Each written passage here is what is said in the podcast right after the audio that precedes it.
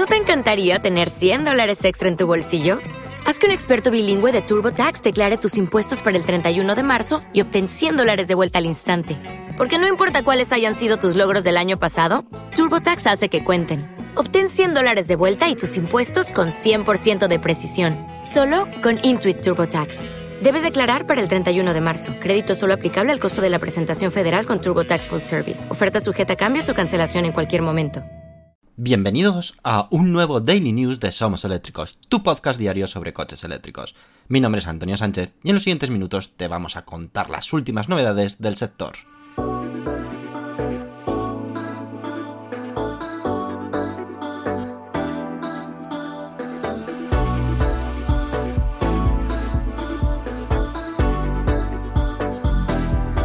Comenzamos nuestro programa número 104.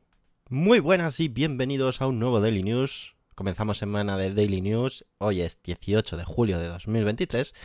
Nos aproximamos ya a las vacaciones de muchos de vosotros, pero nosotros vamos a estar todos los días trayéndote toda la información. Así que no desconectéis de nosotros en vacaciones. Vamos a empezar hablando de unas fotos que podemos considerar como las primeras fotos espía del futuro monovolumen eléctrico de Volvo, el cual va a ser el hermano gemelo del CERC 009. Ahora sabréis a qué nos referimos. Hace algunas semanas Cerca anunciaba su llegada a Europa con dos de sus tres modelos eléctricos, el 001, el X y dejando fuera en una primera instancia al este eh, denominado CERC 009, ya que se trata de un vehículo que no se espera que tenga mucha aceptación en el mercado europeo por sus grandes dimensiones. Pero parece ser que Gelly ha pensado que quizás sí lo tendría si se lanzase bajo la marca Volvo. Y aquí están las primeras fotografías espía que podéis ver en nuestra página web, donde todavía tiene muchísimo camuflaje y del que apunta a ser el futuro monovolumen totalmente eléctrico de Volvo, basado como decimos de su hermano CERC 009 y obviamente también basado en la plataforma SI de Gelly, una arquitectura ya conocida por parte de Volvo, ya que es la misma utilizada en el Volvo X30 se prevé la presentación oficial de esta, digamos, minivan eléctrica de Volvo a finales de este mismo año, motivo por el cual ya se están empezando a ver algunos prototipos en pruebas. Al tratarse de un modelo tan voluminoso y característico, es evidente que se trata de una nueva versión del CERC 009, a pesar del camuflaje, ya que no se pueden ocultar pues, sus enormes dimensiones de 5,21 metros de largo y 3,20 metros de distancia entre ejes. Técnicamente se espera que Volvo ofrezca las mismas opciones que el CERC 009. Esto significa que cuente con baterías NCM con capacidad de 116 kWh o una opción de 140 kWh, llegando a ofrecer autonomías de unos 822 km bajo el ciclo CLTC, que es el ciclo de homologación chino. Se incorporarán las baterías Killing de KTL, que también equipa el CERC 001. Monta a su vez dos motores eléctricos que proporciona tracción total y ofrece potencias de 400 kilovatios, 544 caballos y un par motor de 686 Nm. Menudo monovolumen, ¿eh? Volkswagen inicia su primer programa de pruebas de conducción autónoma en Estados Unidos. Volkswagen Group America ha anunciado el lanzamiento de una flota de prueba dotados de tecnología de conducción autónoma. Las pruebas han comenzado este mismo mes en Austin, en Texas, convirtiéndose en el primer programa de pruebas de conducción autónoma de Estados Unidos por parte de la marca alemana. Las pruebas se realizan con vehículos Volkswagen y de bus modificados con tecnología autónoma desarrollada por el propio grupo Volkswagen y la tecnológica Mobileye para lo que se ha destinado inicialmente 10 unidades.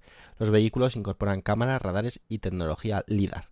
Todos los vehículos cuentan con conductores humanos supervisores en todo momento durante esta fase de prueba inicial. Se prevé que las pruebas tengan una duración de tres años, aumentando en ese tiempo la flota y expandiéndola a al menos cuatro ciudades estadounidenses más, como decimos, próximamente. Como objetivo final se prevé el lanzamiento comercial de vehículos de conducción autónoma en Austin para 2026.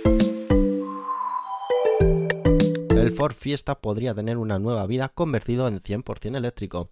Ford Fiesta es historia. Hace tan solo unos días que la última unidad fue fabricada en la planta europea de Ford. El adiós a un modelo icónico que ha perdurado durante muchísimos años y que seguro que deja un vacío importante. Sin embargo, Ford podría tener entre manos revivir al Ford Fiesta, pero esta ocasión con un compacto 100% eléctrico, y para ello ha puesto el foco a utilizar de nuevo la plataforma MEP del grupo Volkswagen para su desarrollo y fabricación, siendo un homólogo del esperado Volkswagen ID2 All. Los Supercharger V4 de Tesla incorporan algo que queremos en todos los puntos de recarga. Con motivo del Goodwood Festival of Speed que se celebró recientemente, hace tan solo unos días, Tesla expuso una maqueta de diseño del nuevo Supercharger V4, donde abandona la forma tradicional y apuesta por un diseño más minimalista y elegante. Hasta aquí podríamos pensar que todo es normal. Sin embargo, un usuario curioso examinó dicho Supercharger V4 al detalle y detectó algo muy interesante, la posibilidad de incluir un lector de tarjetas de crédito y un hueco para incluir una pequeña pantalla que serviría para seguir los pasos para iniciar y finalizar la recarga. Tenéis las fotos captadas por ese usuario y que se han publicado en Twitter en nuestra página web por si queréis echarle un ojo y podéis opinar al respecto. Seguimos hablando de Tesla y es que el 19 de julio empieza la ampliación de la fábrica de Tesla en Alemania. Tesla está a punto de dar un importante paso adelante en su plan de expansión en Europa. El gigante de los vehículos eléctricos tiene la intención de duplicar su capacidad de producción en su fábrica de Grünheim, en Alemania, en Berlín, vamos, tanto de coches eléctricos como de baterías. El Ministerio de Medio Ambiente de Brandenburgo iniciará la participación pública en el proceso de aprobación de la expansión de la fábrica a partir del 19 de julio de 2023. Según informes de marzo de 2023, Tesla solicitó inicialmente la ampliación de su planta en Grunheim, en Berlín, con planes para elevar la capacidad de producción de 500.000 unidades a un millón de coches eléctricos al año.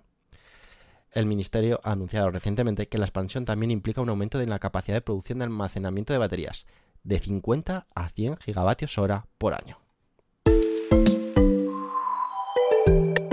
Ya acabamos el Daily News de esta semana volviendo a hablar de Tesla. Y es que fue mostrado el primer Cybertruck fabricado en Texas. Probablemente si a principios de 2023 pensábamos que Tesla iba a estar lista de producir en masa la Cybertruck, pensaríamos que eso era casi imposible. Y más cuando la compañía de Elon Musk ha ido posponiendo su fabricación para dar prioridad a otros modelos de la marca. Sin embargo, hace apenas unos días pudimos decir que Tesla lo ha conseguido. Tesla ha anunciado que ha fabricado ya la primera unidad de la Cybertruck en la Giga Texas, un hito muy importante para iniciar la producción en masa. Como sabéis, aunque la Tesla Cybertruck es probable que no se comercialice en Europa tal y como existe a día de hoy, acumula ya más de 1,5 millones de reservas y en Estados Unidos muchos usuarios llevan años esperando este momento. Es cierto que la Cybertruck supone un reto para la industria automotriz y especialmente para Tesla, y es que sus formas y materiales hacen que su fabricación sea completamente distinta a un coche convencional. En un principio, toda la producción de la Cybertruck tendrá lugar en la Giga Texas, donde ya podemos confirmar que la línea de producción para dicho vehículo ya está lista. Es importante recordar que Tesla ya nos adelantó hace unos meses que en este tercer trimestre haría un evento especial de entregas de la Cybertruck, y según esta noticia parece que va a ser verdad, donde en 2023 los primeros usuarios en Estados Unidos van a poder disfrutar de esta peculiar y diferente pickup eléctrica. Y hasta aquí el Daily News de hoy. Espero que os haya gustado muchísimo, un poquito más ameno, aunque con información, como veis, muy interesante. Y poco más que contaros. Tan solo que esperéis a mañana con una nueva entrega del Daily News. Que disfrutéis del día. Adiós.